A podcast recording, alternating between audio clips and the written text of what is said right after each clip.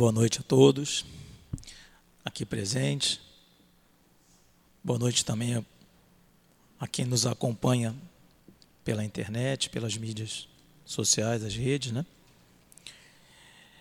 Estamos aqui, estamos aqui reunidos mais uma vez, agora para a reunião pública sobre o Evangelho segundo o Espiritismo. Hoje, o tema será o, o capítulo 8, Bem-aventurados os que têm puro coração, no, os itens 9 e 10. Vai requerer uma, uma, uma passagem ali no item 8 também. Vamos ver. E quem vai fazer a exposição para nós hoje é a Dália, conhecida aqui da casa. E quem vai fazer a sustentação do, do, do, do momento do espaço do Evangelho vai ser a Silvana.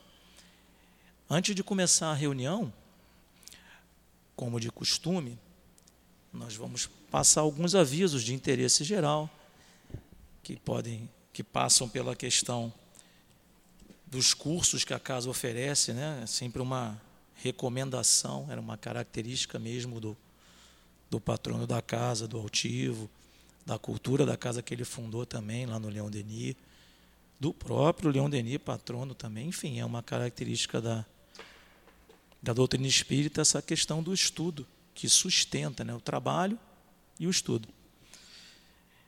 E a casa oferece muitos cursos, na casa de 23 ou 24 cursos. A gente sempre faz questão de não, não decorar esse número, mas é, é um dos dois aí.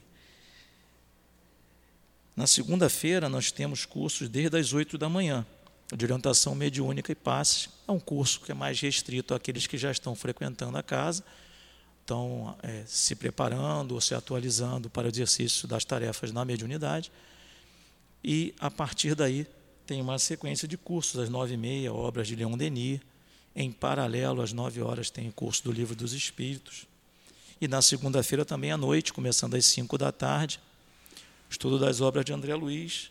E, mais uma vez, o Livro dos Espíritos. Na terça, também começa às oito da manhã, o Livro dos Espíritos, depois a Gênese. Sempre nesse, no turno da manhã ou no turno da, da tarde e noite, um dos cursos, pelo menos, é transmitido no formato de live híbrida. Pode vir assistir aqui, ou se não tiver a condição, o horário não permitir, pode acompanhar pela, pelas redes sociais também. Na terça também tem o Evangelho segundo o Espiritismo, Céu e Inferno, Livro dos Espíritos, e mais tem Evangelho segundo o Espiritismo também 19 horas e Livro dos Médios. Na quarta-feira, como o dia de hoje, dia de reunião pública, às três da tarde às sete da noite, mas às 8 da manhã já tivemos também uma live híbrida do Evangelho segundo o Espiritismo.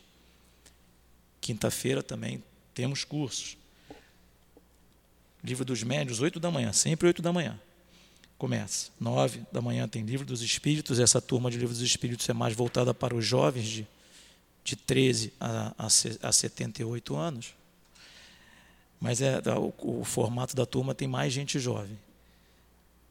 Às 17 horas tem estudo das obras de Dona Ivone Pereira e às 19 horas na quinta-feira dois cursos, o Evangelho segundo o Espiritismo e o Livro dos Médios. Sexta-feira é o único dia que não tem estudo aqui na casa. Não, tem estudo sim, mas é privativo, relacionado ao trabalho, aos trabalhos privativos da desobsessão, do atendimento espiritual que a casa oferece. No sábado, atendimento às pessoas da obra social também tem estudo do Evangelho, do Livro dos Espíritos, aí sim oferecido às crianças e às mães que vêm aqui frequentar. E à tarde, às 5 da tarde, palestra sobre o Livro dos Espíritos. Sábado de manhã também, em paralelo, um sustentando o outro, às 10 da manhã também tem a palestra do Livro dos Espíritos. Domingo não tem estudo, não, tem sim. Às 8 da manhã tem o estudo do, das obras de Dona Ivone Pereira, Memórias do Suicida, propriamente mais específico e às 9h30 o Evangelho segundo o Espiritismo. Então, por falta de oferta do, dos cursos, não vai ser porque a gente não vai estudar, né? A gente pode dar um jeito de acompanhar. E olha, ninguém reclama depois que começa. O difícil é realmente é começar as primeiras semanas. Depois, quando engrena, você não quer mais parar. Falamos um pouco da obra social, né? As atividades no sábado. A obra social ela está sempre necessitando tanto de, de alimentos não perecíveis, de doações de, de toda a natureza. Normalmente a gente pede muito para a questão da composição das bolsas que são oferecidas às mães. E aí pode ser qualquer tipo de doação de alimento não perecível, de soja, arroz, macarrão, etc. Mas especificamente, a gente recebeu uma orientação para, pela necessidade mais premente nesta próxima semana, para o próximo sábado, é, de peito de frango, óleo de soja, macarrão parafuso, arroz, feijão, café e açúcar. Esse, esse pedido vai, vai, ser fixado ali também no quadro de aviso e vai se pedir também nos grupos de, de WhatsApp e na, postar também no, no site do, do CEAP. Muito bem.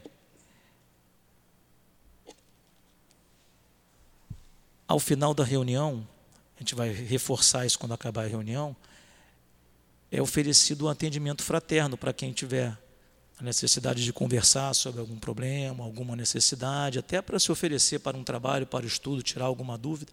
Então, quem desejar um atendimento fraterno, é só permanecer no mesmo lugar, que ao final da reunião, a direção da casa vai indicar um médium para, para conversar, para atendê-lo.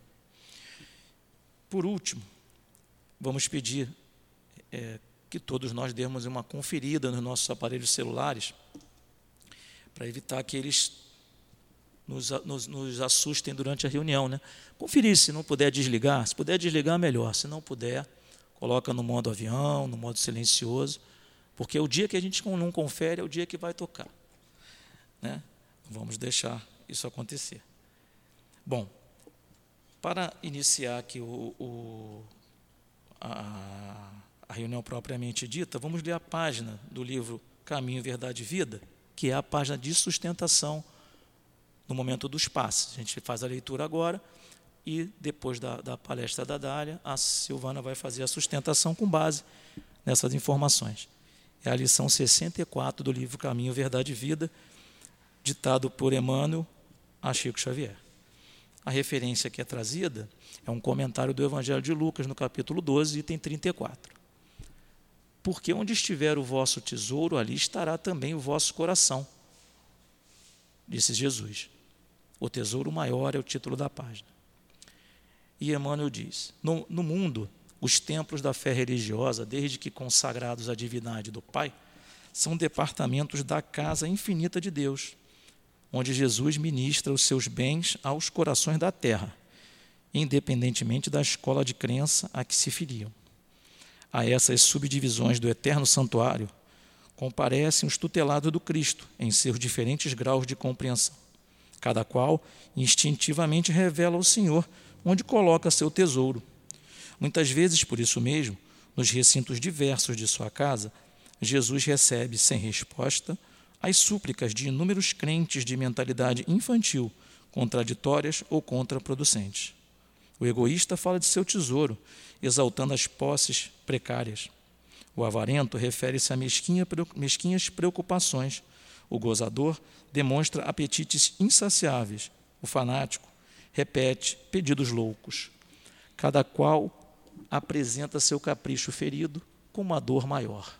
Cristo ouve-lhes as solicitações e espera a oportunidade de dar-lhes a conhecer o tesouro imperecível ouve em silêncio, porque a erva tenra pede tempo destinado ao processo evolutivo e espera confiante, porquanto não prescinde da colaboração dos discípulos resolutos e sinceros para a extensão do divino apostolado. No momento adequado, surgem esses ao seu influxo sublime e a paisagem dos templos se modifica. Não são apenas crentes que comparecem para a rogativa, são trabalhadores decididos que chegam para o trabalho cheios de coragem, dispostos a morrer para que outros alcancem a vida. Exemplificam a renúncia e o desinteresse, revelam a vontade do Pai em si próprios e, com isso, ampliam no mundo a compreensão do tesouro maior, sintetizado na conquista da luz eterna e do amor universal que já lhes enriquece o espírito engrandecido. Aproveitando esse momento, vamos unir nossos pensamentos e pedir a Deus, nosso Pai, pedir a Jesus, Mestre querido, Pedir também aos queridos guias e benfeitores dessa casa, representados no nosso pensamento, na nossa imagem mental, pelo altivo, pelo doutor Erman, pelo Baltazar, pelo Antônio de Aquino, por Leão Denis, Bezerra de Menezes, Allan Kardec mesmo. Pedir também pelos companheiros da obra social, assim pensando na dona Cidinha, na dona Neuza, na dona Elvira, na dona Lourdinha, esses espíritos que também assistem aos trabalhos aos estudos aqui na casa. Que seja em nome do amor que esses espíritos se associam a nós nas atividades dessa casa, possamos pedir que esse amor envolva a Dália, envolva a Silvana, envolva todos nós nesse momento de reflexões em torno do Evangelho, do teu Evangelho, Mestre Jesus. E em nome de Deus, então pedimos permissão, amparo, apoio para iniciarmos esta reunião. Assim seja, graças a Deus.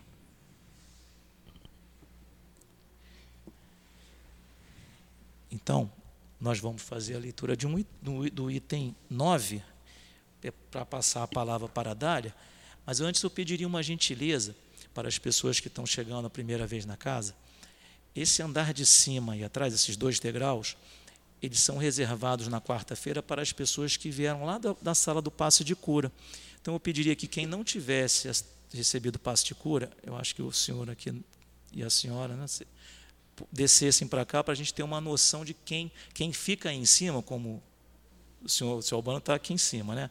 Então, aí ele já tomou o passe, tá? Quem já tomou o passe, ficar no andar de cima. E quem não tomou o passe de cura, ficasse aqui embaixo. Vou pedir também ali, ali fora, quem está coordenando ali fora, faça esse controle para a gente, tá bom? Então vamos ler o item 9.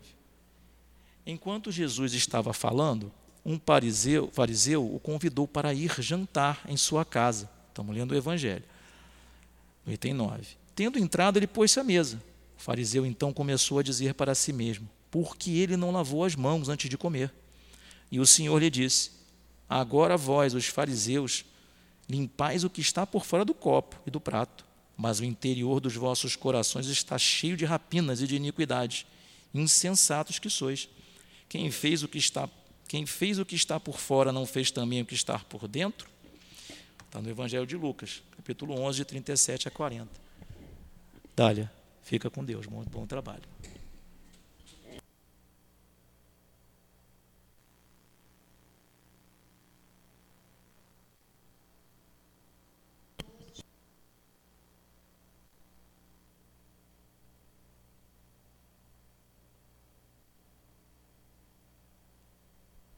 Vou repetir. Boa noite a todos que aqui nos encontramos, encarnados e desencarnados, aos nossos companheiros internautas, que nós todos possamos agradecer a Jesus a oportunidade de, nesta reencarnação, conhecermos a doutrina espírita essa doutrina que esclarece, essa doutrina que consola, essa doutrina que dirige as nossas vidas, nos dizendo que a felicidade está dentro e não fora de todos nós. Então, essa é a doutrina espírita. É, quando o Omar falou ali do, do pessoal, né? Eu vou, vou fazer uma ratificação para brincar com ele. Faltou o professor José Jorge. é, o professor José Jorge é um querido para nós, né? O salão leva o nome dele.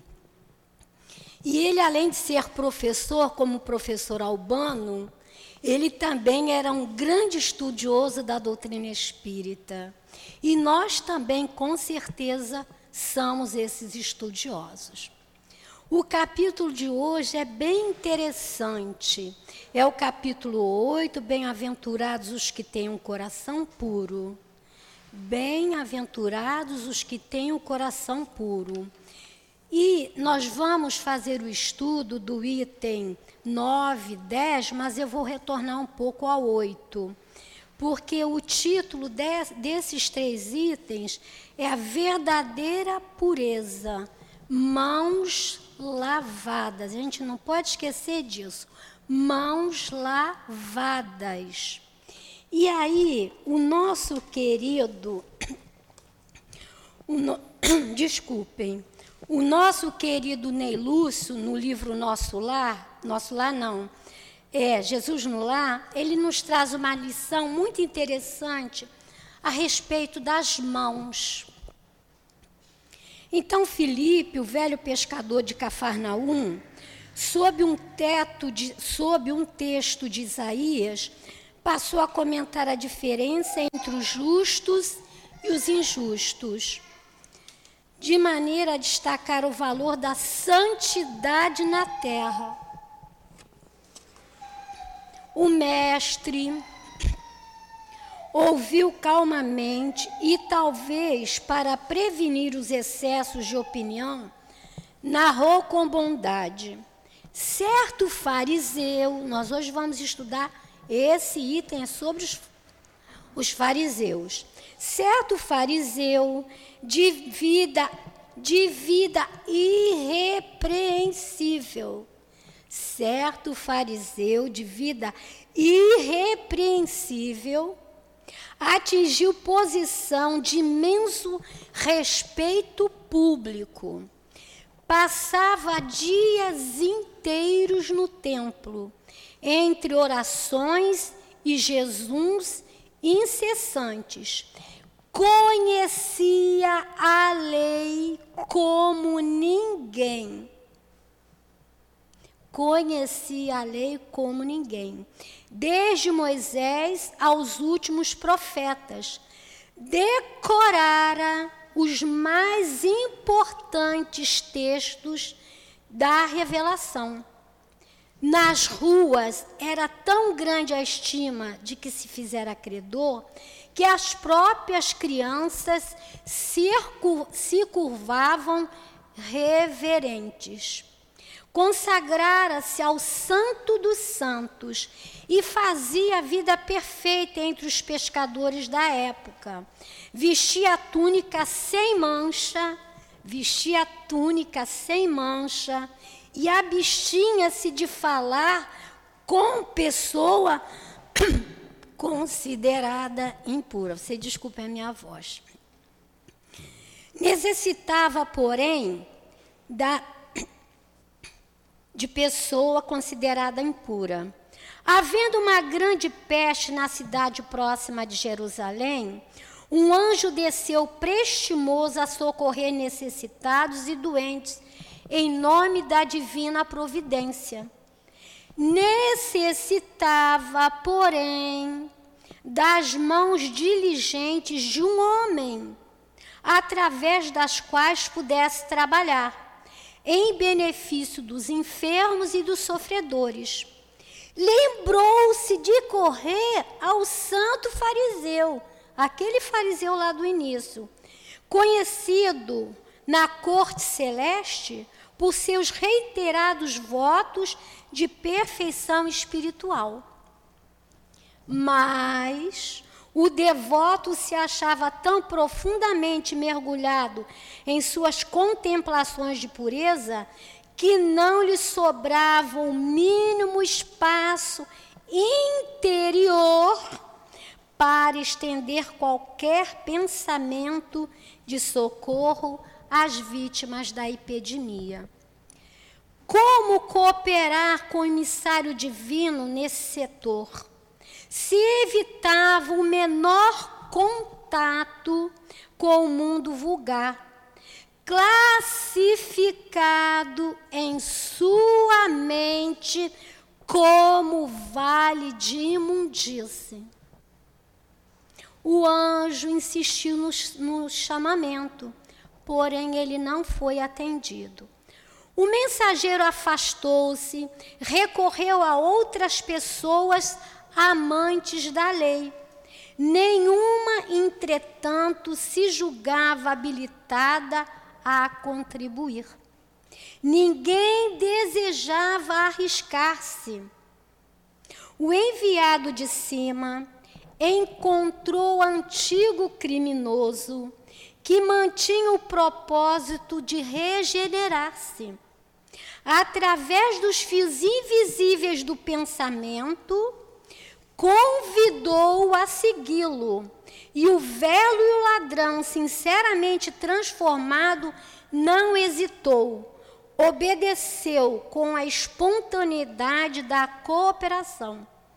Enterrou cadáveres, improvisou remédios, adequados às situações, semeou bom ânimo, aliviou os aflitos, renovou a coragem dos enfermos, libertou inúmeras, inúmeras crianças ameaçadas pelo mal, criou serviços de consolação e esperança e, com isso, conquistou sólidas amizades no céu adiantando-se de surpreendente maneira no caminho do paraíso. Era um fariseu, conhecedor das leis, mas não conseguiu praticar a lei maior, que é a lei do amor ao próximo. Quem são os fariseus? O Evangelho fala para nós sobre os fariseus. Os fariseus, cumpridores, cumpridores civis das práticas exteriores do culto e da cerimônia, cheios de um zeloso ardoso de proselitismo, inimigos dos inovadores, por isso eles não gostavam do Cristo. Foram eles que o levaram à crucificação. Eles simulavam uma grande severidade, eles simulavam uma grande severidade de princípios. Mas, depois do mais é que vem a história, mas sob as aparências de uma devoção meticulosa, escondiam costumes devassos, muito orgulho e, acima de tudo, um desejo excessivo de dominação. A religião para eles era mais um meio de subirem de vida. Da virtude só possuíam, possuíam aparência e ostentação. Exerciam uma grande influência sobre o povo, aos olhos do qual passavam por santas criaturas, eis porque eram muito poderosos em Jerusalém. Jesus acreditavam, ou pelo menos diziam acreditar, na providência da imortalidade da alma, na eternidade das penas e na ressurreição dos mortos. Jesus, acima de tudo, preservava a simplicidade e as qualidades do coração, que preferia na lei o espírito que vivifica, a letra que mata. Dedicou-se durante toda a sua missão em desmascarar essa hipocrisia. E os hebreus? Os hebreus, né, que é no capítulo de hoje, tinham ideias comuns com os fariseus e com eles partilhavam os princípios e a antipatia contra os inovadores. Por isso, Jesus o reuniu na mesma reprovação. Aí a gente vem ao Evangelho, no capítulo de hoje. Fala para nós assim: a verdadeira pureza, mãos lavadas. Então, os escribas e os fariseus, que a gente acabou de saber quem eles eram, que tinham vindo de Jerusalém, aproximaram-se de Jesus e lhe disseram: Por que os teus discípulos violam a tradição dos antigos, visto que eles não lavam as mãos quando tomam as refeições? Jesus lhe respondeu, dizendo: e vós, por que transgredis o mandamento de Deus para seguir a vossa tradição? Porque Deus lhe disse: honrai vosso pai e vossa mãe, E também aquele que disser palavras ultrajantes a seu pai ou a sua mãe será punido de morte. Vós, porém, dizeis: aquele que disser a seu pai ou a sua mãe, toda a oferta que faço a Deus vos é útil, satisfazer a lei, ainda que depois não honre nem assista o seu pai, a sua mãe e assim, por causa da vossa tradição, torna inútil o mandamento de Deus. O que, que ele está dizendo aqui nesses dois parágrafos para nós? Quando ele fala que ele foi, né, foi, vieram os escribas os fariseus, e os fariseus questionar Jesus quanto ao lavar as mãos antes de comer. E Jesus nem deu muita importância a isso, né? Porque Jesus não está dizendo que nós não tenhamos higiene. Não é isso que ele está dizendo. A importância de lavar as mãos é tão pequena, tão pequena, se nós pusermos o coração. Porque o que precisa ser limpo verdadeiramente é o coração. O coração é que precisa ser limpo. É isso que Jesus respondeu para eles quando falou para eles: então, por que, que vocês transgridem a lei de vocês para conservar as tradições? Porque eles mesmos, eles não seguiam as tradições, as leis. Eles viviam de aparência. E o interessante deles é que eles se vestiam todos de preto e na testa e no braço, né, na manga da, da roupa deles, eles tinham escritos mandamentos da lei. E mesmo assim, eles não os cumpriam como deveria se cumprir.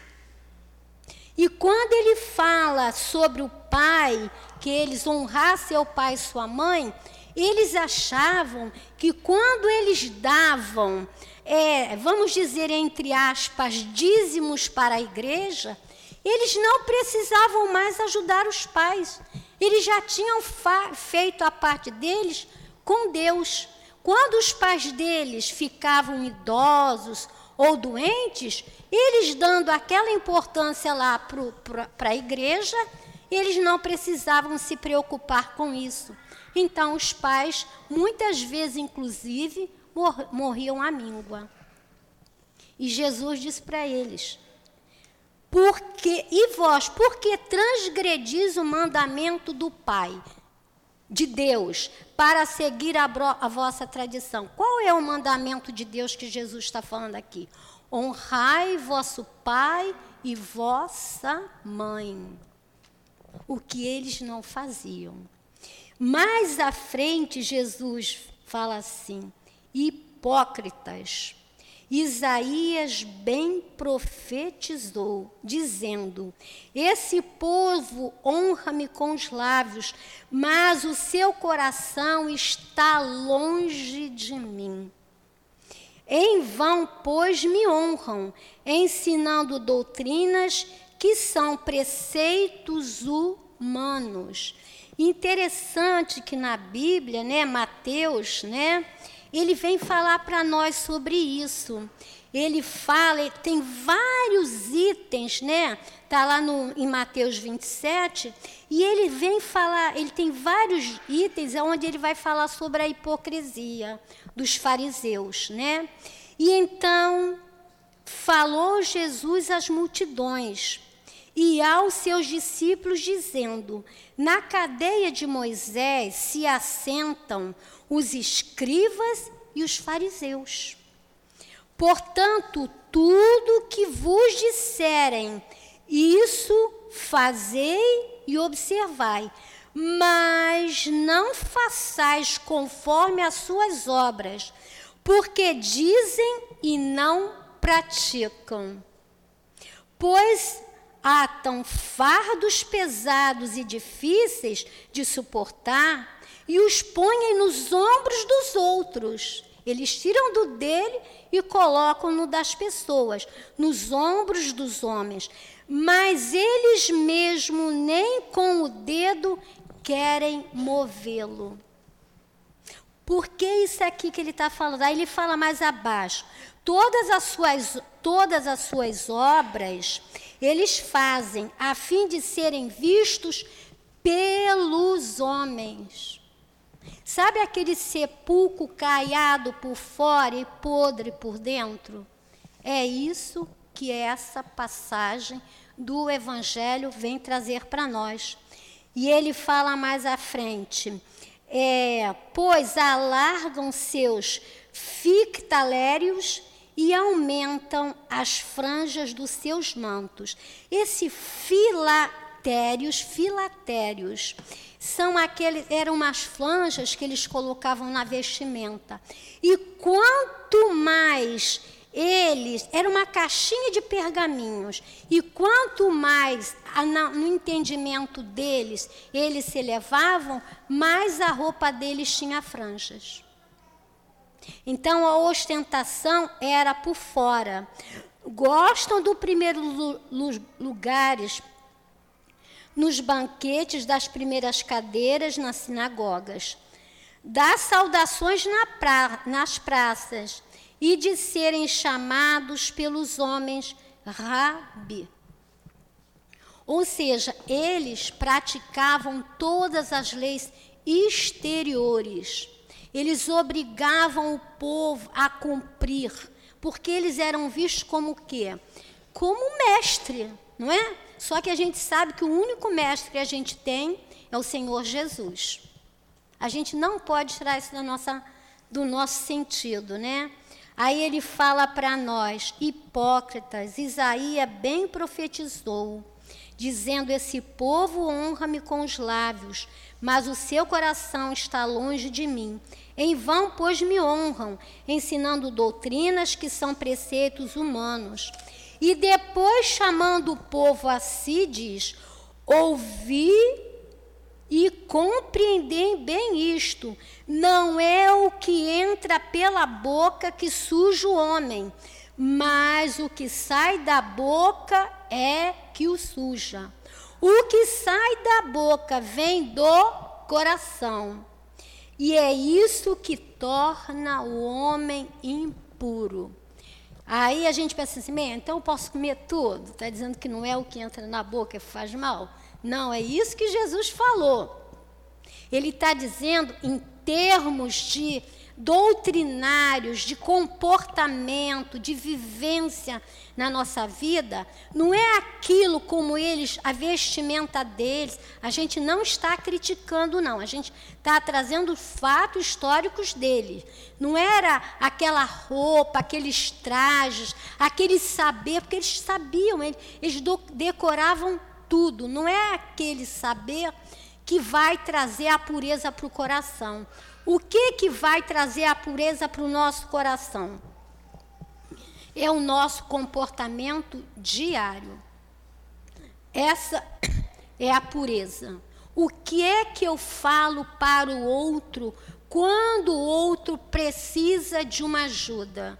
O que é que eu falo para o outro quando o outro comete um equívoco, o que que eu falo com meus filhos, com meu marido, com meu esposo no momento de desentendimento? Porque o que sai da boca é que vai nos trazer a impureza. E quando eu falo, o que eu falo está saindo do meu coração. É isso que ele está ensinando aqui para nós. O que sai da boca vem do coração, e é isso que torna o homem impuro.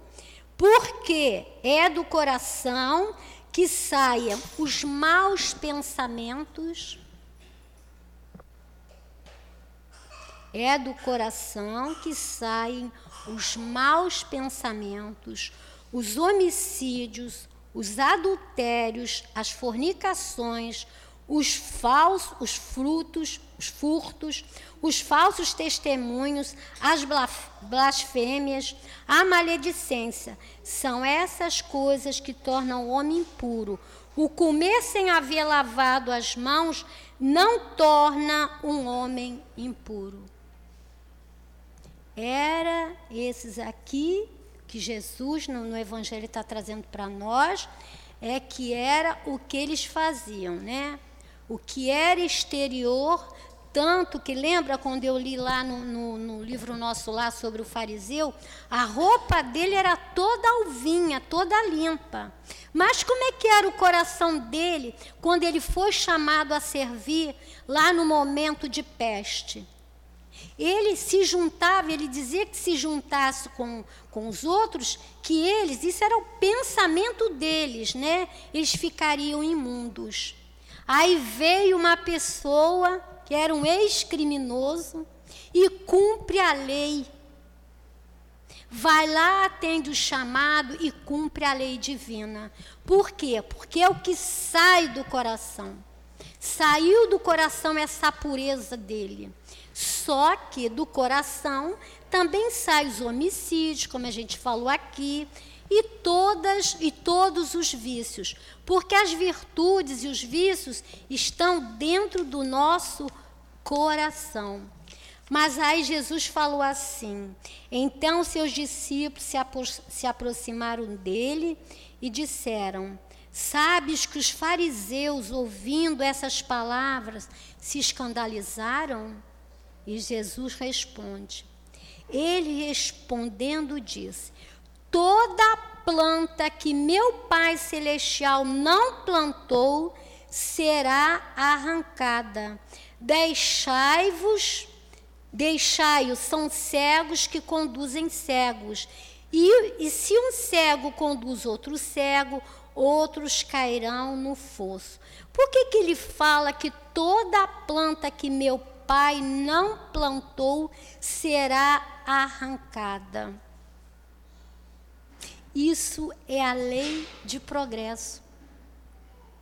A gente observa como existem mudanças em nós mesmos, coisas que nós tínhamos que não eram plantas, vamos dizer, como o Evangelho, que não foram plantadas no momento da nossa criação elas serão arrancadas. Mas como? Pela lei de progresso. Quando nós, quando nós progredirmos dentro de determinados conceitos, não é? Com certeza nós teremos outros pontos de vista. E o livro dos Espíritos fala assim para nós: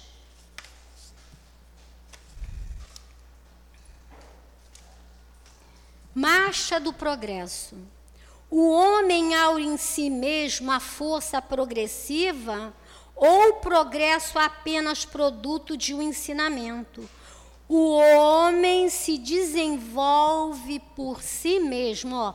Toda planta que meu pai não plantou será arrancada. O homem se desenvolve por si mesmo naturalmente.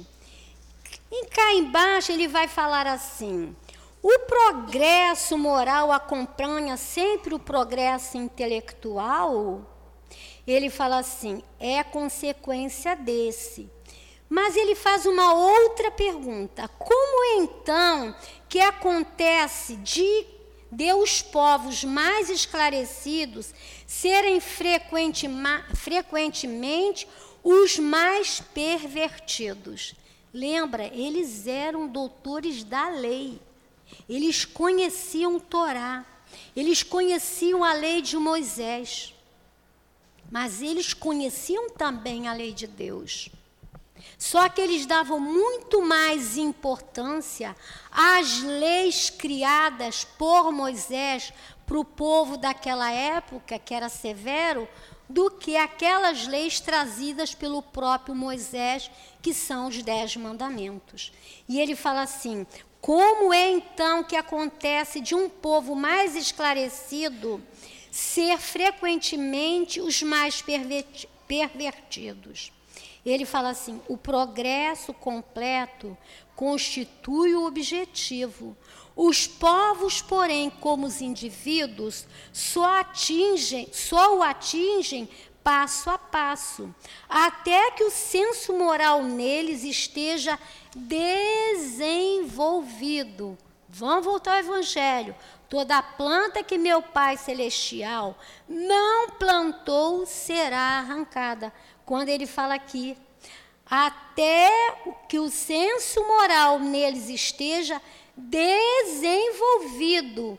Eles podem mesmo se servir de sua inteligência para fazer o mal.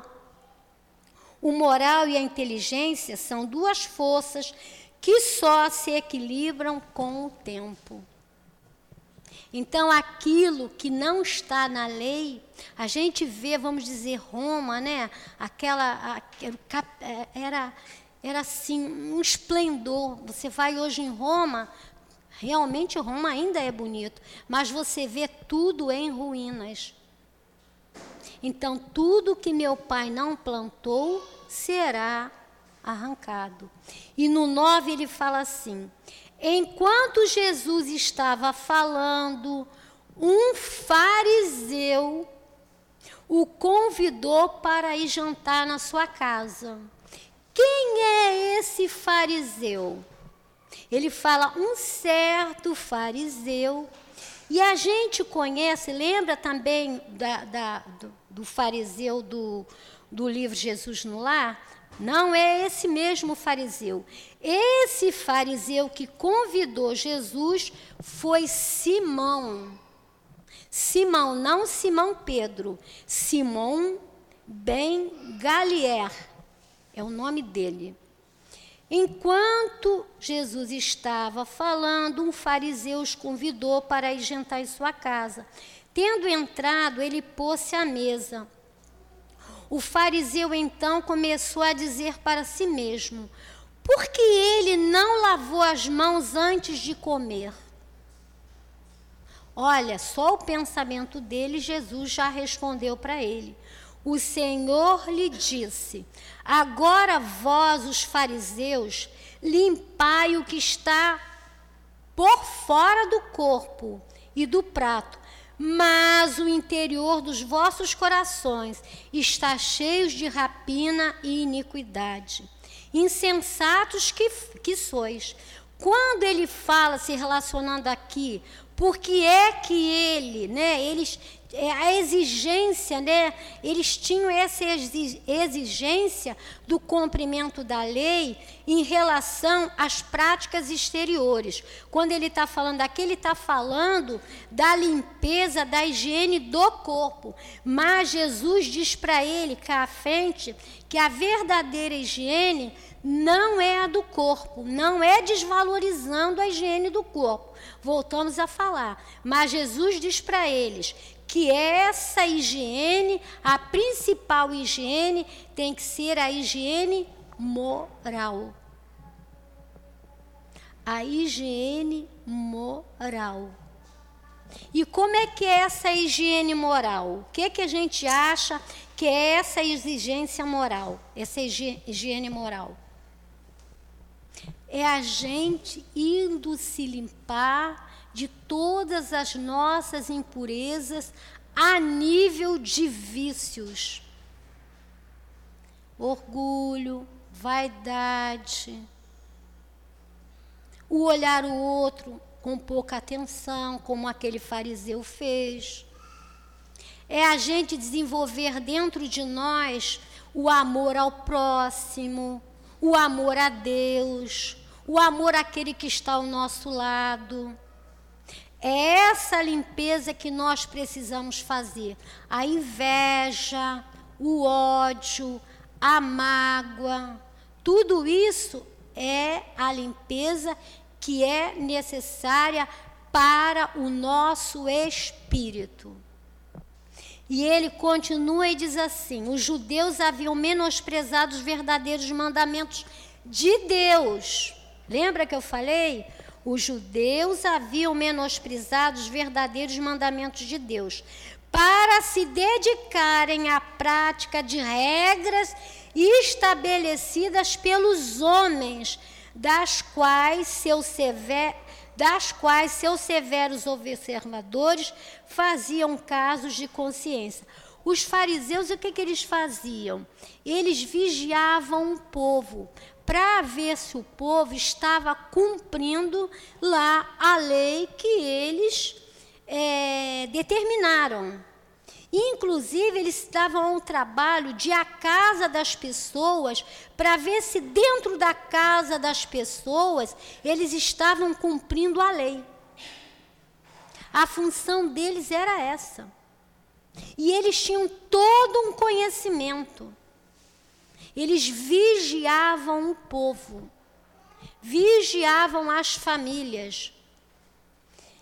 A essência, ele fala para nós, muito simples, acabará desaparecendo sobre a complicação da forma. Como fosse mais fácil praticar os atos exteriores do que se reformar moralmente. Realmente, não é não? É muito mais a gente colocar uma roupa, se ela estiver suja, a gente coloca ela lá no cloro, no sabão em pó, bota no sol. É muito mais fácil fazer isso do que do que nós nos limparmos a nível de coração, a nível moral. Porque muitas vezes nós temos receio de, ao fazer isso, é descobrir que nós não somos nada daquilo. É nós nos vermos como desconhecidos a, a, nós mesmos. Quando eu me olho, eu digo: não, mas eu sou essa. Não, essa não sou eu.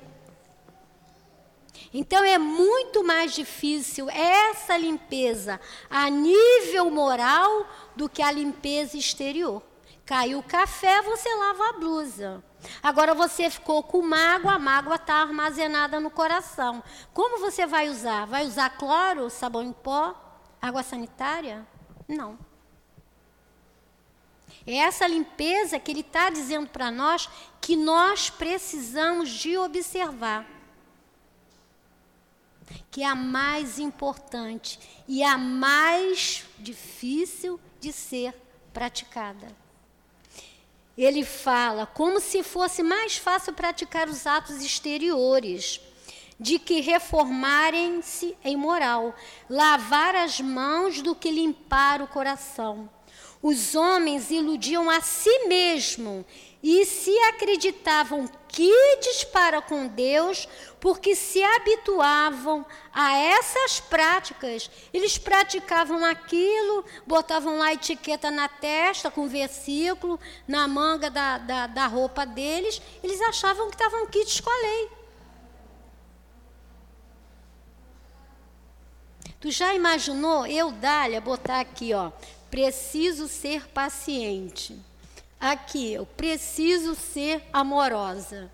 E depois, quando encontrar com outro, eu praticar uma coisa totalmente diferente.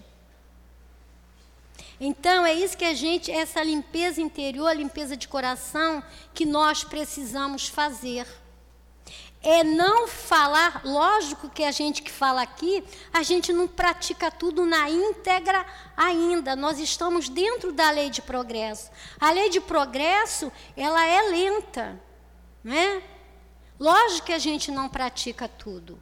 Mas nós estamos ouvindo, nós estamos estudando, e o mínimo que a gente pode fazer é praticar os ensinamentos praticar. O que, que eu posso praticar durante tudo que eu li aqui hoje, tudo que eu ouvi aqui hoje? Eu sou uma pessoa que ainda sou raivosa, vamos dizer assim.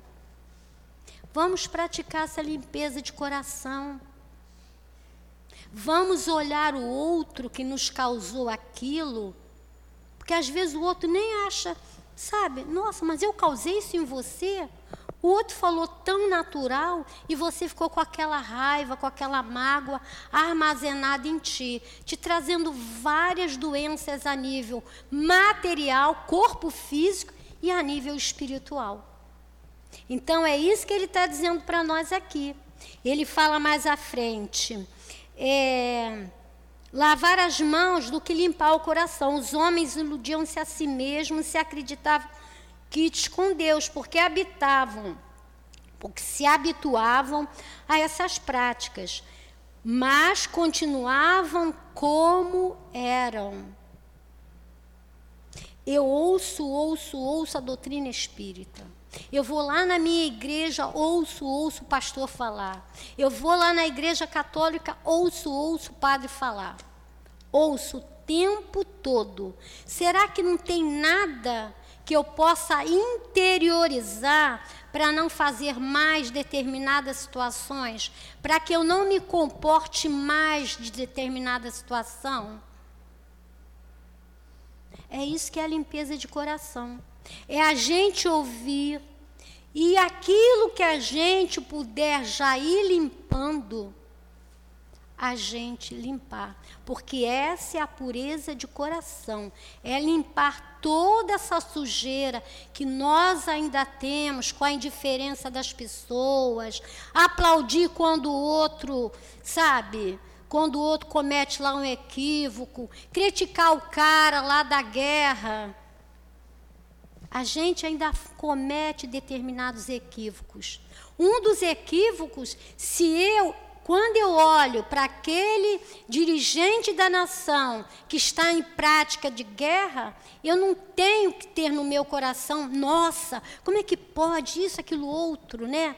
Eu, num dia desse, me vi pensando assim: coitado, como ele está se comprometendo com a lei de Deus. E a gente reza. Eu peço a Maria, Maria, a mãe das mães, para que vá aquilo, aquele filho e limpe o coração dele e coloque o amor. Isso é a limpeza que a gente tá, tem que fazer. Determinadas é, vibrações para com o outro, a gente já não deve mais tê-las. Ter compaixão, ter piedade, a gente também precisa disso. E ele vem dizendo assim para nós: Assim também acontece com a doutrina moral do Cristo, que acabou sendo colocada em segundo lugar, o que fez com que muitos cristãos, de, da mesma forma que os antigos judeus, acreditassem ter a salvação, mais assegurados pela práticas, mais assegurados pelas práticas exteriores e que pelas práticas morais. Né? Eles achavam que cumprindo aquilo, eles estavam salvos, eles estavam quites com Deus. E ele vem dizer para nós que não é isso, não é? A essa, a, e, a esses, a, e a esses acréscimos feitos pelos homens, a lei de Deus que Jesus se refere ao dizer: toda a planta que meu Pai Celestial não plantou será arrancada que é a nossa lei do progresso. Cá na frente ele vai falar para nós assim: a, final, a finalidade da, da religião é conduzir o homem a Deus. Mas o homem só chega a Deus quando se tornar perfeito. Vamos dar um pequenos, pequenos detalhes aqui. A finalidade da religião e a gente viu uma reportagem fantástica. Narra-se que Leonardo Boff, num, num, intervalo de uma conversa de mesa redonda sobre religião e paz entre os povos, perguntou a Dalai Lama: Santidade, qual a melhor religião? O Dalai Lama fez uma pequena pausa, deu um sorriso, olhou seu inquiridor bem nos olhos, desconcentrando um pouco, como se soubesse de certa dose de maledicência na pergunta e afirmou: A melhor religião é a que mais te aproxima de Deus, é aquela que te faz melhor. O que me faz melhor? perguntou Leonardo Boff. Ele responde: aquilo que te faz mais compassivo, aquilo que te faz mais sensível, mais desapegado, mais amoroso, mais humanitário e mais responsável. A religião que conseguir fazer isso de ti é a melhor religião. E Dalai Lama foi ao cerne da questão. A religião deve nos ser útil para a vida, como promotora de melhorias em nossa alma. E Kardec já fala para nós qual é a melhor religião? É aquela que mais homens de bem fizer. E ele, a finalidade da religião é conduzir o, dom, o homem a Deus, mas o homem só chega quando se torna perfeito. O livro dos Espíritos fala assim para nós: Deus tem preferência por aqueles que adoram desta ou daquela maneira? Deus prefere os que adoram do fundo do coração, com sinceridade, fazendo o bem e evitando o mal. Aos que acreditam honrá-lo através de cerimônias que não os tornam melhores para seus semelhantes. Todos os homens são irmãos e filhos de Deus. Ele chama para si todos os que todos os que seguem suas leis. Aquele que apenas possui a exterioridade da piedade é um hipócrita. Isso aqui eu achei tão forte quando os Espíritos falaram no livro dos Espíritos. Aqueles que apenas possu aquele que apenas possui a exterioridades da piedade é hipócrita. Aquele cuja adoração é afetada está em contradição com a sua conduta dá um mau exemplo. Aquele que professa adorar o Cristo e é orgulhoso, invejoso, ciumento, que é duro e implacável para com os outros, ou ambicioso do, dos bens deste mundo, digo-vos que a religião está nos lábios e não no coração. É isso que Kardec traz aqui para nós nesse item, né? Vamos reler para não perder.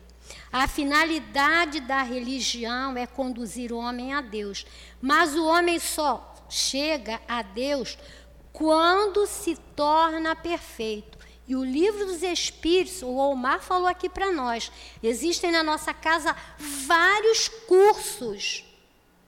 Vários, né? E o livro dos Espíritos é um dos cursos. E o livro dos Espíritos fala assim para nós: o homem só chega a Deus quando se torna perfeito. Como é que eu posso me tornar perfeito para chegar a Deus? O livro dos Espíritos fala assim: qual o meio prático mais eficaz se, de se melhorar nesta vida e resistir ao arrastamento do mal? Os Espíritos respondem assim: um sábio da antiguidade da antiguidade, vô-lo disse: Conhece-te a ti mesmo. Isso foi Sócrates, já na época de Sócrates, 469 anos antes de Cristo, ele já falava para nós. Então, para que a gente possa se tornar perfeito, nós precisamos nos conhecer. É por isso que nós precisamos limpar o nosso coração. E para finalizar, ele vai falar assim: a religião em que se acredita encontrar o apoio para fazer o mal é falsa. Ou foi falsificada em seu princípio. Esse é o resultado a que chegam todas as religiões, em que a forma supera a essência, o fundamento. A crença na eficácia dos signos, são signos são é, preceitos. A eficácia do, dos signos exteriores é nula se ela não impede que se cometam homicídios, adultérios, espoliações, que se digam calúnias, que se faça mal ao próximo, qualquer que seja. Ela faz supersticiosos, hipócritas ou fanáticos, mas não faz homens de bem. Portanto, não basta ter a aparência da pureza, é preciso, antes de tudo, ter a pureza de coração. Aí a gente lembra, né, quando as crianças iam chegando a Jesus, que os discípulos achavam que eles incomodariam Jesus, né? Jesus diz: Deixai vir a mim as criancinhas. E quando Jesus diz para nós que nós, para entrarmos no reino dos, de, de Deus, no reino dos céus, nós precisamos ser como as crianças. Porque as crianças são simples, as crianças, crianças não guardam mágoa. As crianças brigam, daqui a pouco elas ficam assim, né? Vamos ficar de bem?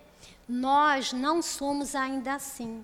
A gente ainda guarda determinadas mágoas, a gente ainda tem essa impureza no coração.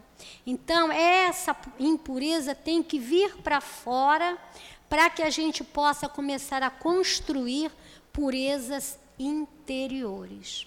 Então, que Jesus nos ajude, que Jesus nos abençoe, que esses amigos queridos, nesses bons espíritos que trouxeram toda a, do, a doutrina espírita para nós, possam nos intuir como intuíram aquele criminoso a buscar os cursos, a buscar estudar, a buscar ler, não é? Porque Jesus sempre falou: conhecereis a verdade e ela vos libertará. Então agradecemos ao nosso querido Altivo, ao nosso professor Zé Jorge, né, uma agradecer a todos é, esses espíritos bondosos que a gente conheceu muito bem na casa de Leon Denis, né? A nossa Neuzinha, a nossa Elvira, todos eles, né? Então que nós possamos agradecer sempre. Obrigado, Dália. Muito bom, né? E como a Dália bem lembrou, na prece eu não tinha falado do José Jorge. Mas agora me ocorreu aqui, não. Vamos para a segunda parte dos trabalhos que o professor costumava falar quando estava na mesa, que era a melhor parte, era a sobremesa que era um, o momento do passe. Então nós vamos pedir ao, aos médios que se posicionem, se dirijam.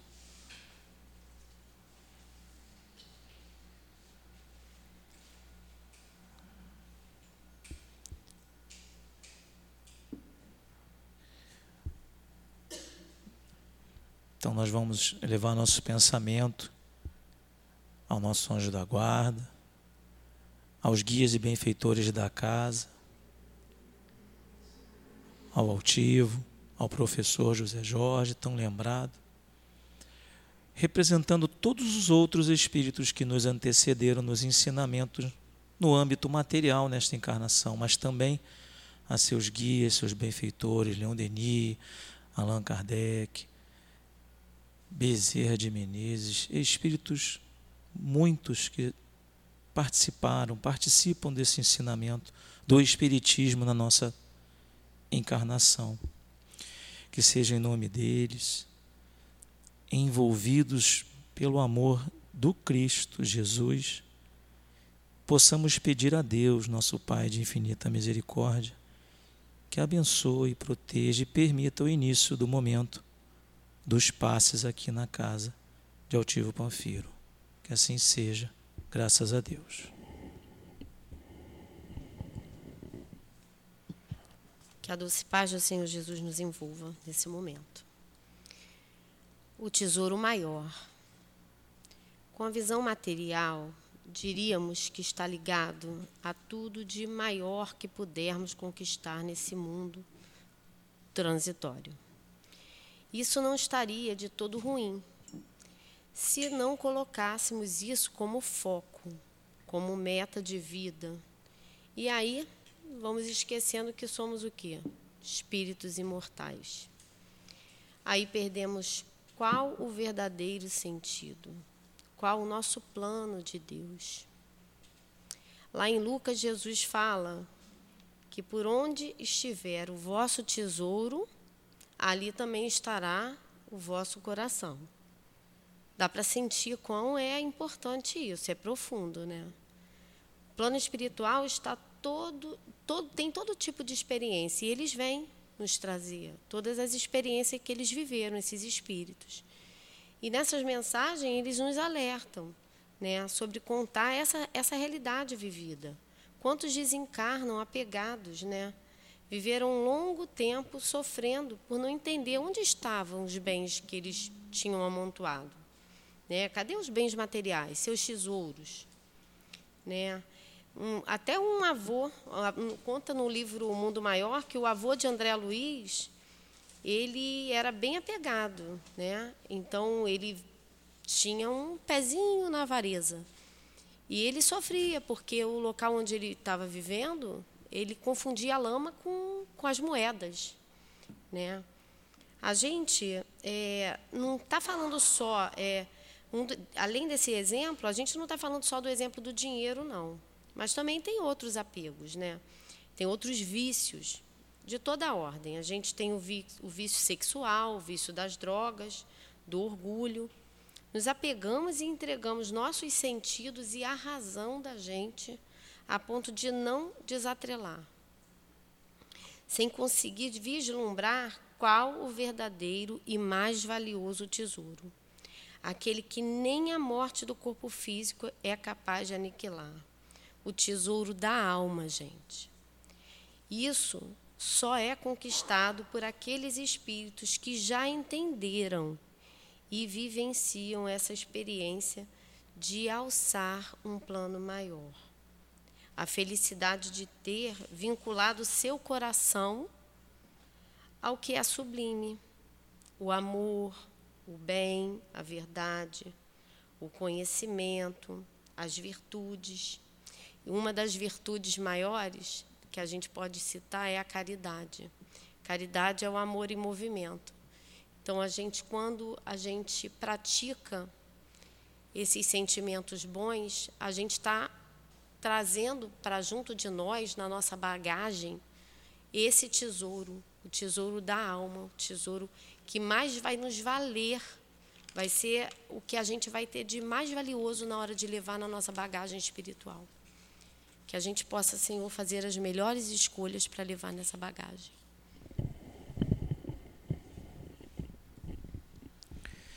Mestre Jesus, agradecemos muito essa oportunidade de estudo, de aprendizado, agradecer pela disponibilidade de todos que puderam aqui estar reunidos para receber a tua doce misericórdia, teu suave jugo, teus ensinamentos nas palavras das irmãs. Agradecer pela oportunidade de estarmos aqui reunidos, onde dois ou mais estiverem reunidos, aí eu estarei. Agradecidos, Mestre Jesus, pedimos que esses espíritos amigos que nos antecederam, patronos desta casa, recebam em cem vezes, em mil vezes, em inúmeras vezes, a nossa gratidão por terem iniciado esse caminho, nos mostrado esse caminho nesta encarnação. Que seja em nome no amor de todos eles que nós sentimos a cada momento nessas reuniões, nesses trabalhos, possamos pedir: Jesus, fica conosco, nos proteja, nos ampare e, sobretudo, peçamos juntos a Deus a permissão para encerrar os trabalhos dessa noite, mas que Ele esteja conosco em nossos pensamentos, no maior tempo que nós conseguirmos em nossas mentes e corações. Que assim seja Graças a Deus.